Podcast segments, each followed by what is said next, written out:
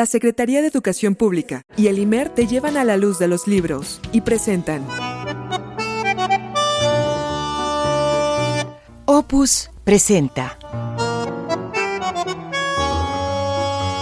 Acentos, el programa que enlaza la literatura con la realidad. Acentos, un programa de libros y de escritores sin sangronadas. Acentos, libros y lecturas para todos.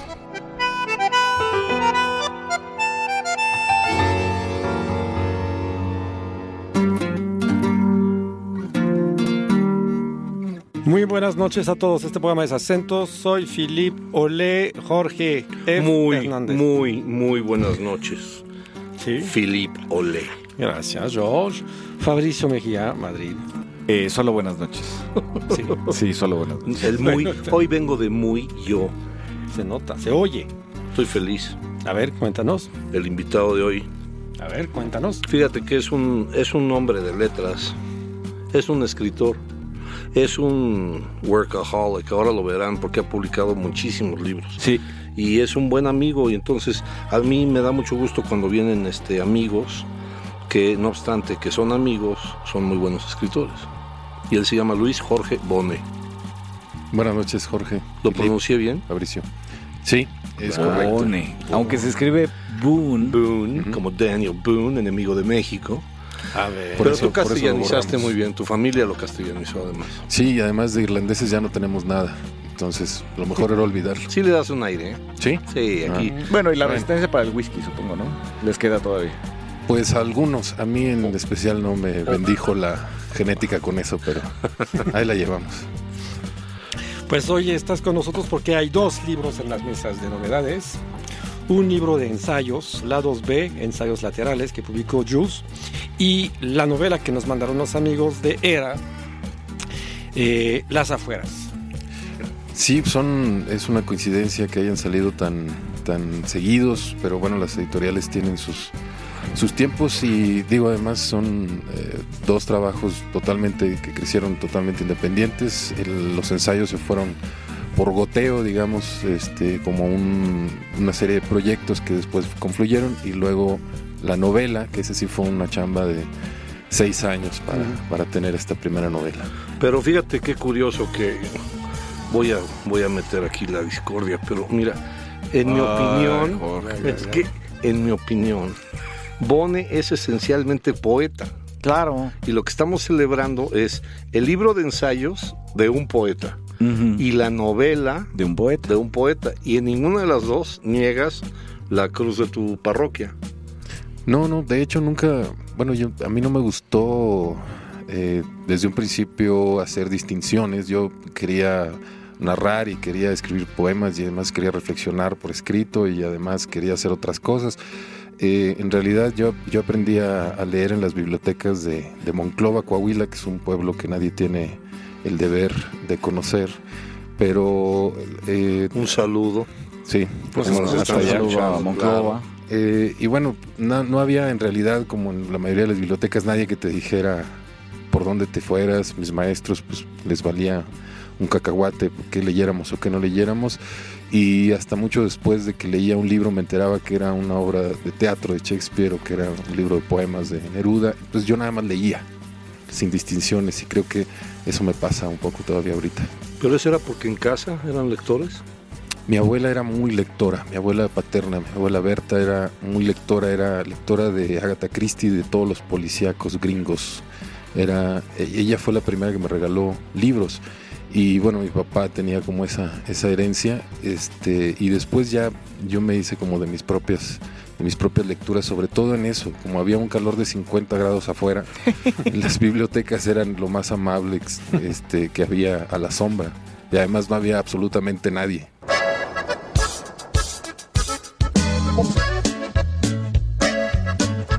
Primero, tú empiezas a publicar poesía, lo cual es Sí. quizás el género más difícil. Sí, sí, empecé. Pero porque tú empezaste a escribir primero poesía, o cómo, cuéntanos cómo fue eso. Bueno, fue, fue, fueron dos cosas. Yo empecé a escribir primero poesía, pero eh, pensando equivocadamente que, las, que a las muchachas se les conquistaba con poemas. Algunas. Eh, sí, bueno, yo me di cuenta que ninguna. Eh, y, y en ese... Bueno, es que y estabas en- en Monclova Sí, también. ¿no? y en ese, sí. Ahí había que aprender a montar a caballo, o pues, asar la carne bien, o no sé, alguna otra cosa. charro, ¿no? Había. Florear sí. la reata. Sí, bueno, eso vino después. Ajá. Pero entonces, eh, bueno, ya después quise, quise pasarme al, al cuento y tuve un maestro de taller que me dijo, oye, pero muy amablemente, este no me dijo tus poemas apestan, tus poemas, digo, tus cuentos son terribles, tus cuentos apestan. Me dijo, oye, pero fíjate que no me terminan de convencer tus cuentos, pero tienes imágenes muy padres, ¿por qué no traes poemas? Yo dije, ah, perfecto, también tengo, ¿no? Entonces, 10 años después, 15 años después le pregunté, porque además es mi amigo, es un escritor de Saltillo, Jesús de León, este, le dije, oye, ¿y por qué dijiste esto? Dijo, pues porque en realidad eras muy malo narrando, este, pero no te quería cortar las alas. Y como poeta, pues no eras tan malo. Qué Entonces sí fue, qué maravilla. fue, una, fue una amabilidad de su parte. Esos son los, los de a de veras, los que más bien alientan a los jóvenes a leer y a escribir en libertad y no los pseudo tutores que cortan alas. Fíjate, Hay voy a, mucha mala leche.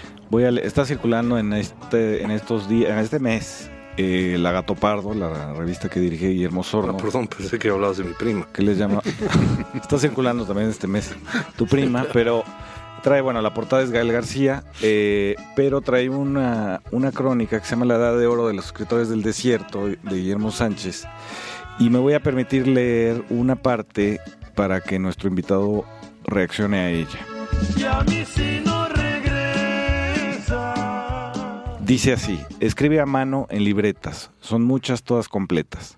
A Luis Jorge Bone le gusta que su mano se le canse, le gusta escribir con pluma, a puro pulso, y le gusta el olor a tinta cada vez que escribe, y el sonido del papel cuando se rasga. Cada una de sus libretas tiene engrapadas hojas en las que se anexan las ideas que no cupieron en la libreta y un montón de post-its pegados en cada página con anotaciones y sugerencias. Los poemas van en otro tipo de libretas, en hojas blancas y a veces los escribe acostado como Jaime Sabines. Trabajo a veces con música y pongo a los Tigres del Norte o a Ramón Ayala, dice Bone, o a veces en silencio. Me gusta esa, esa sensación de cansarme, que la mano me duela, que mi caligrafía cambie cuando se me cansa el pulso. Me gusta que escribir sea un oficio físico. Asientos. Es cierto, a mí me, me gusta que todo tenga una primera versión en papel. Me gusta esa relación con la lentitud, sobre todo. A mí no se me da a pensar muy rápido y creo que la computadora es muy rápida para mí. Entonces, eh, pues sí, soy. eh, me tengo que confesar un reaccionario y yo escribo a mano. Hay gente ¿Tú que crees no que es un signo de, de Sí, ser sí. reaccionario? Claro, Un saludo. Juan Villoro que escribe a mano. Yo también. Sí. Yo también escribo a mano. Sí, bueno, mi generación, en mi generación no me creen, mis amigos me dicen, ay, sí, te crees poloste, ¿no? No, no abandonas tu maquinita. Pero, pero yo sí lo creo así, a mí me gusta cargar con, con mis, con mis libretas, que es que el cuaderno signifique la novela, eh, que el cuaderno profesional signifique la novela, que el cuaderno más chaparrito signifique otra cosa, que los apuntes estén regados, se puedan regar, incluso se puede armar rompecabezas con, con ellos. A mí me gusta eso, me gusta el papel. Yo no creo que no he leído nunca, jamás un libro, más allá de un poema, no he leído en línea, nunca he leído un libro en, en- en una, en un que- en un soporte que no sea el papel. Y, y bueno, pues ese, ese, esta, este reportaje de, de Gato Pardo incluye a, a Julián Herbert, a Carlos Velázquez y a mí, que es algo así como un remake del El bueno, el malo y el feo. Sí, eso me, me, llamó la atención del reportaje que dice que Julián Herbert, a quien también mandamos un saludo, eh, dice que Carlos Velázquez, la marrana Velázquez para todos nosotros, quien también mandamos aquí también un le mandamos un saludo. y tú son como sus dos alas, digamos. La de Carlos Velázquez es como la maldad y el uso de drogas, eh, Ujú. duras, Sí. las cantinas, este, la violencia. Y por otro lado estás tú, que al que eh, Julián Herbert llama romántico, poeta romántico. ¿no? Sí, sí de- bueno, de hecho esa conversación la, la hemos tenido varias veces, creo que eh, ya de tanto repetirla debe ser cierta. el, en realidad, pues sí, digo, yo lo, lo repito y lo sostengo, somos, somos como una especie de remake del Región 4 de los del bueno, el malo y el feo. A mí, a mí para bien o para mal me toca ser el bueno, ya que ellos se repartan el malo y el feo. Pos- un pozole western. Este, y- Una carne asada. Carne asada western. sí, entonces, eh, pues, digo, somos totalmente distintos los tres temperamentos, posiciones estéticas, incluso posiciones vitales, biografía. Somos totalmente distintos, pero desde hace años nos llevamos muy bien y somos amigos, somos compadres, somos cuates y, y a veces estamos de acuerdo en lo que hacemos, a veces no, pero siempre hay una comunicación y un intercambio y, y a mí me, enriquece mucho, de hecho, el, hecho de que de, de tener eh, esos contrastes y de, y de tener además el afecto en, con el, en el contraste, ¿no? que te ayudan también a definirte y a, y a, y a complementarte. Lo que sí está claro es que independientemente de que las revistas y luego los críticos quieran agrupar a los escritores en generaciones geográficas, Sí. todos los que vienen de Silao, la generación de Silao, ¿no? O los escritores del norte, porque nacieron en el norte, tienen que aparecer juntos en el mismo estrado, cuando en realidad podrían aparecer en diferentes mesas. Lo que sí está claro es que en la novela de las afueras, en primer lugar, decía yo hace rato que no niegas que eres un poeta y quien lea la novela editada por editorial Era se va a topar con párrafos escritos por un poeta que se preocupa, parece ser incluso por cada palabra.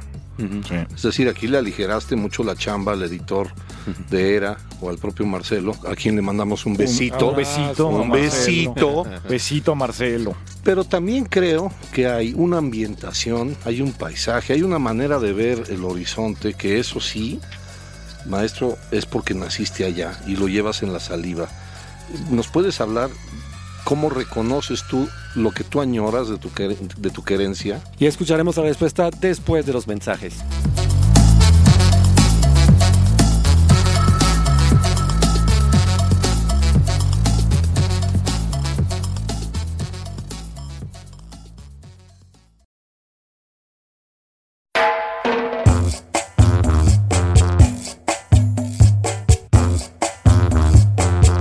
Ya estamos de regreso, estábamos platicando con eh, Luis Jorge Bone.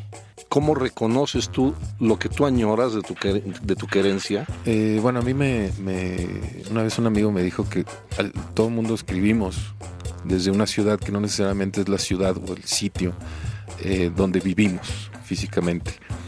Eh, a mí me gusta pensar que, que mi casa es una especie de, de embajada norteña o de embajada monclovense, sea lo que sea que eso pueda significar, pero para mí es, es algo eh, importante. El paisaje es para mí era, era mi forma, era mi ventana la, la- la novela, era mi ventana que abría en el paisaje interior para volver a, ese, a esas montañas, esa carretera, esa amplitud.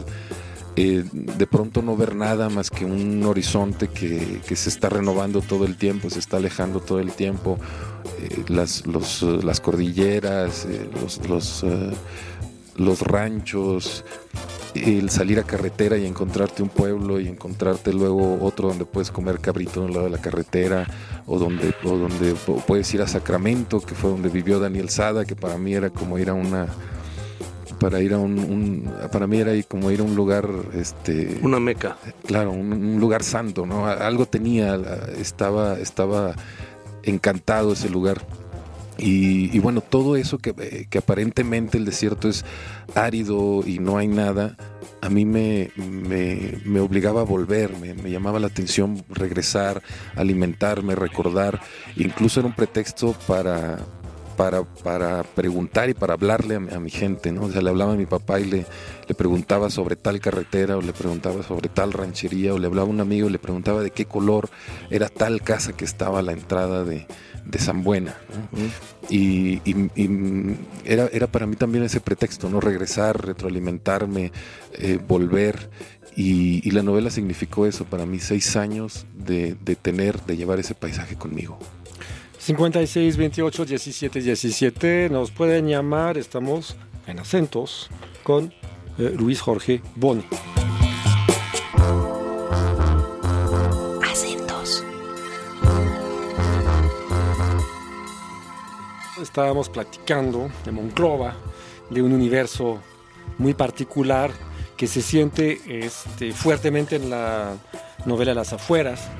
Y quería preguntarte, te dejamos ahí en la conversación, nos perdimos un poco cuando, para el bien de la literatura mexicana, un maestro de taller eh, te lanzó más bien hacia la poesía diciendo pues ahí hará menos daño más o menos Sí, sí. y finalmente pues ahí estás con ensayos poemas una cantidad de premios en el campo poético que ni un mariscal soviético tenía tantas medallas como tú este Qué bonita metáfora, querido. Sí. Me encanta No, pero- que tengas este programa. Hace años que ¿Cómo no oía la la palabra soviético. Sí, ¿verdad? Eh, ¿Cómo pasas de Monclova justamente de esas lecturas un poco desordenadas hasta pues eh, los días en los cuales empiezas a publicar y, y que, que, pues existes en el paisaje literario? Sí, bueno, eh, yo leí muchos años, fui lírico y silvestre en, en Monclova y feliz además, que no había nadie que me dijera que estaba haciendo mal las cosas, que eso es cuando yo creo que la inocencia nos, da, nos da una libertad. A Monclova empezaron a llegar escritores, pintores de otros lados, como pues yo tenía ahí cerca Monterrey, tenía Saltillo. Y de ahí fue de donde empecé a, a notar que podía ir a un taller, que podía conocer a un, a un escritor, que podía ir a las ferias del libro y hacerme de. Estás hablando, por de ejemplo, de, libros, que de Eduardo Antonio Parra, de de, David Toscana. de David Toscano. Este, el mismo Julián Herbert lo conocí, de hecho lo conocí en una, en una lectura que fueron a hacer, en una presentación de un libro que fueron a hacer a, a, Monclova y, bueno, se oye como muy gastado porque esto, ya lo, ha dicho, lo, dijo mucho Daniel Sada, que para él todos los este, escritores estaban muertos y tenían siglos muertos y por eso eran escritores y por eso valían. Yo también pensaba lo mismo. Eh, para mí, pues no había una manera de que de ahí pudiera, de que ahí pudiera llegar alguien y menos de que ahí pudiera salir alguien eh, que pudiera escribir. Pero estos cuates empezaron a llegar, incluso pues, con algunos este, me hice amigo, algunas veces yo los invité. Cuando pude trabajar en la universidad, eh, pues ya me, me confabulaba con mi jefe para poder este, invitar a mis amigos y poder platicar con ellos. Y, pues empecé a viajar y empecé a, a notar que había una, una, vida más allá. Entonces mm, no me conformé nada más con eso. Y, y después yo, yo quería seguir saliendo, ¿no? seguir conociendo más, más allá. Eh, eh, la cosa fue que tuve primero una beca del FONCA. Con ella vine por primera vez a la Ciudad de México. Conocí eh, una, una, estampida de escritores, poetas, narradores, pintores, fotógrafos, etcétera.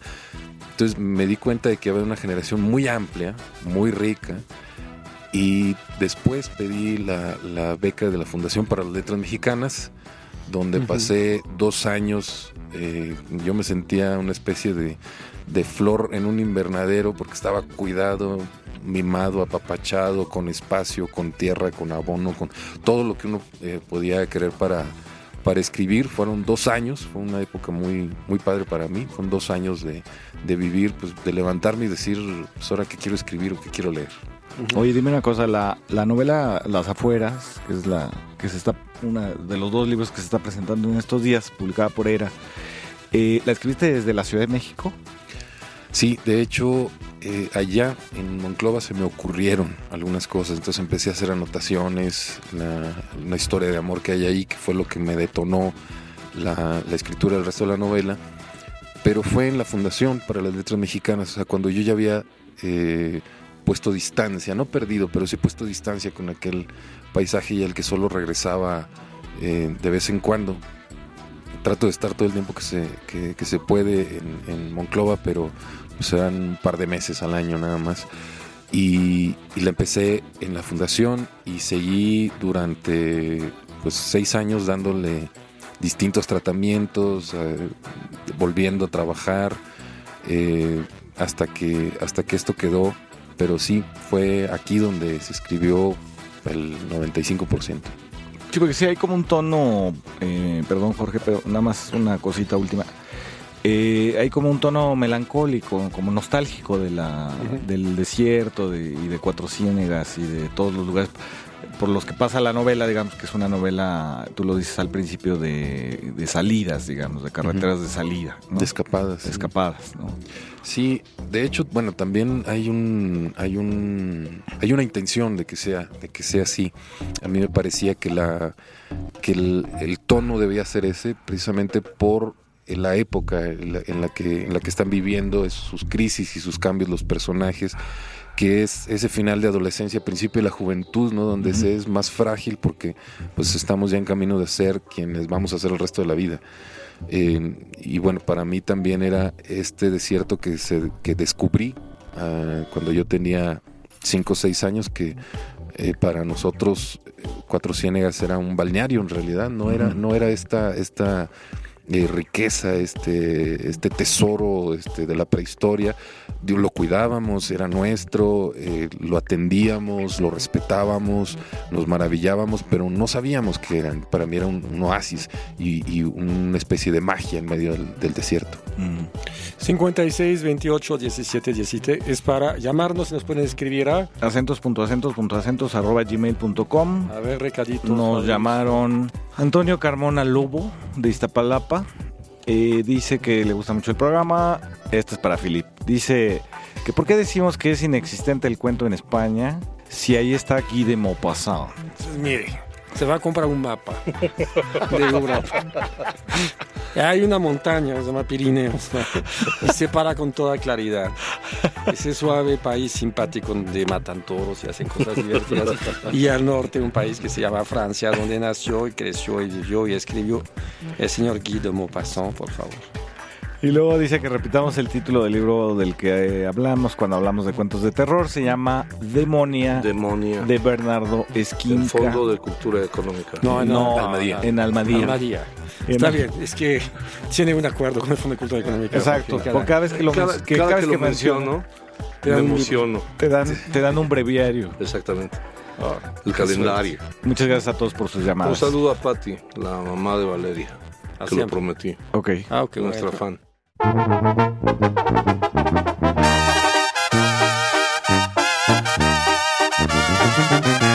Estamos con Luis Jorge Bone hablando, pues, eh, yo creo que de todas formas no va a bastar un solo programa. No, hay que pedirle que se quede porque mira, perdón, pero yo necesito que, que, que escuche esto. Yo que lo he leído con admiración desde que era becario en la fundación, creo que una manera de tratar de entender por qué es tan buen escritor es porque maneja muy bien las distancias. Dicho en términos taurinos incluso, ¿eh? hay toreros que no saben medir las distancias y resultan cornados y otros que, En el ojo, por ejemplo. que resulta que también los que exageran la distancia pues torean muy muy lejos, sin ningún peligro. Light. No se juegan la vida. Exactamente, son los lights. Ajá. Y este hombre tiene muy clara la perspectiva. Creo que tiene que ver por la, la querencia. Te voy a decir por qué. Cuando salimos de la Ciudad de México y estás comiendo en un lugar y de pronto preguntas, ¿y ese cerro? ¿Cómo se llama? Y entonces los lugareños te dicen, ah, pues ese es el, el cerro del 4 o ese es Lubina o el que sea. Ujú, Está a 40 kilómetros ujú. por la claridad del aire parece que está mucho más cerca. Quienes están encerrados en la alcantarilla de una ciudad pierden las distancias, la perspectiva, la lontananza, Bueno, la se pierde, añoranza. se pierde mucho la distancia dentro del Metrobús, por ejemplo. También ahí se me pegó. Un saludo al que se me arrimó ayer. Exacto. Mi Jimmy, seguimos. Seremos felices. Pero ¿a poco no te has dado cuenta que incluso el título de las afueras tiene que ver con una ubicación espacial? Tiene que ver con los personajes de James y... Y el hermano. William. y William, que están ubicados en un momento particular de su, de su vida, ¿no? En un párrafo, y están años luz de lo que le sucede a otra persona en otro clima o en otra circunstancia. Sí. Eso tiene mucho que ver con lo que tú escribes como poeta, como novelista y creo también incluso como ensayista, que es lo que hay que preguntarle la semana que entra. Tú estabas en la, digamos, en el grupo de poetas en la fundación, ¿no? Poetas mexicanas. Sí, de hecho, en mis dos años estuve ahí y, y en el grupo de los poetas y las becas que he tenido las he tenido como poeta. Entonces, en realidad, yo siempre fui novelista, ensayista y cuentista de closet. Qué bueno que saliste. Sí, porque no, no, no se aguanta uno. Sería muy provechoso que ya que nos estamos concentrando en tu novela, que nos cuentes eh, cómo le ha ido, cómo, porque yo, los autores que publican en Editorial Era, son autores que siempre al, alaban a la editorial, a diferencia de otras editoriales. Es decir, llevar la versión final a la, a la imprenta implica un trabajo, ¿no? Y trabajaste de cerca con, las personas de ERA. ¿Y, qué te ha dado la novela? Bueno, eh, esto, esto empezó con una invitación que me hizo eh, Marcelo Uribe a participar en un volumen colectivo. Se trataba de juntar a 15 eh, autores de los 70, nacidos de los 70 y los 80 para que escribieran su autobiografía. Sí, de hecho yo presenté ese libro con Julio Patán, él en el papel de Julio Patán y yo en el papel de Nicolás Alvarado. Te salió muy bien. y en el papel de Julio, mi querido Faber. Entonces, eh, a partir de eso, bueno, hubo una cercanía, eh, hubo como el guiño de si, de si yo este, quería pasarles alguna cosa más. Yo dije, bueno, pues tengo una novela. La vieron, a los dos meses me hablaron, me dijeron, este, nos gusta, la vamos a hacer. Eh, mírala, retócala, entrega ya el, manuscrito final con el que tú estés, más contento. Entonces fue un par de meses donde me metí de lleno ya con, con el espaldarazo, pues ya uno se atreve un poquito más a, redondear las cosas, a, darles otro, a darles otro tratamiento. Ya hay una confianza, ¿no? Alguien más le, le latió. Eh, no estás loco, por lo menos no estás loco solo. Y, en realidad eh, el trabajo fue muy, muy cercano, ellos me sugirieron cosas, me, hicieron este, eh, observaciones, incluso me alentaron. O sea, hay un trabajo de respaldo y de, apoyo y de enseñanza que yo agradecí mucho y además yo me, pues, yo me sentía jugando con el Manchester, ¿no? Porque eh, eh, pues yo, yo crecí, ¿no? O sea, yo, el Chicharito. Como tu hijo el Chicharito, yo también llamado el Piojo. Oye, eh, sí, porque era es como las ligas mayores, ¿no? Sí, yo crecí leyendo Era. O sea, yo, yo buscaba, en, incluso en la única librería que hay en Monclova, libros de Era, los encontraba y pues terminé, los agoté. En el, en el stock ya no había, todos estaban en mi casa. Enhorabuena. Pues todo eso nos obliga a volver a invitar a Luis Jorge ¿verdad? Para la semana que entra. Pues quédate, mira. Sobró una torta, ¿no? hay una torta de Paco Taibo, pero podemos. Fadanelli dejó sardinas. Dejó sardinas y un polvo blanco que no sabemos bien quién es. Creemos que es para hacer hot cakes. Es para edulcorar. Y es, talco. Es un poco de talco y la y pero podemos encargarte carne asada para que no, no, pierdas la eso sí. la nostalgia. Órale. Hubieran podido llamar al 56 28 17 17 pero nos pueden escribir a acentos.acentos.acentos arroba gmail.com. En los controles también Rubén Castillo. En la cabina Alfredo Cruz de Paz. Asistente de producción Magali Valdés. Y en la producción, la norteña Rita Abreu. Muchas gracias a Luis Jorge Bone. Buenas noches, Fabricio. Buenas noches. Jorge, adiós. Bonsoir. Ah. Siempre te soñaba que en mi pecho toda cubierta de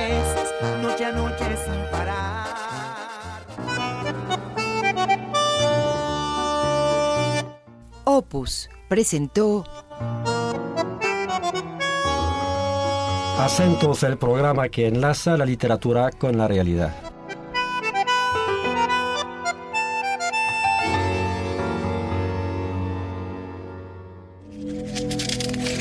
A la luz de los libros, Secretaría de Educación Pública.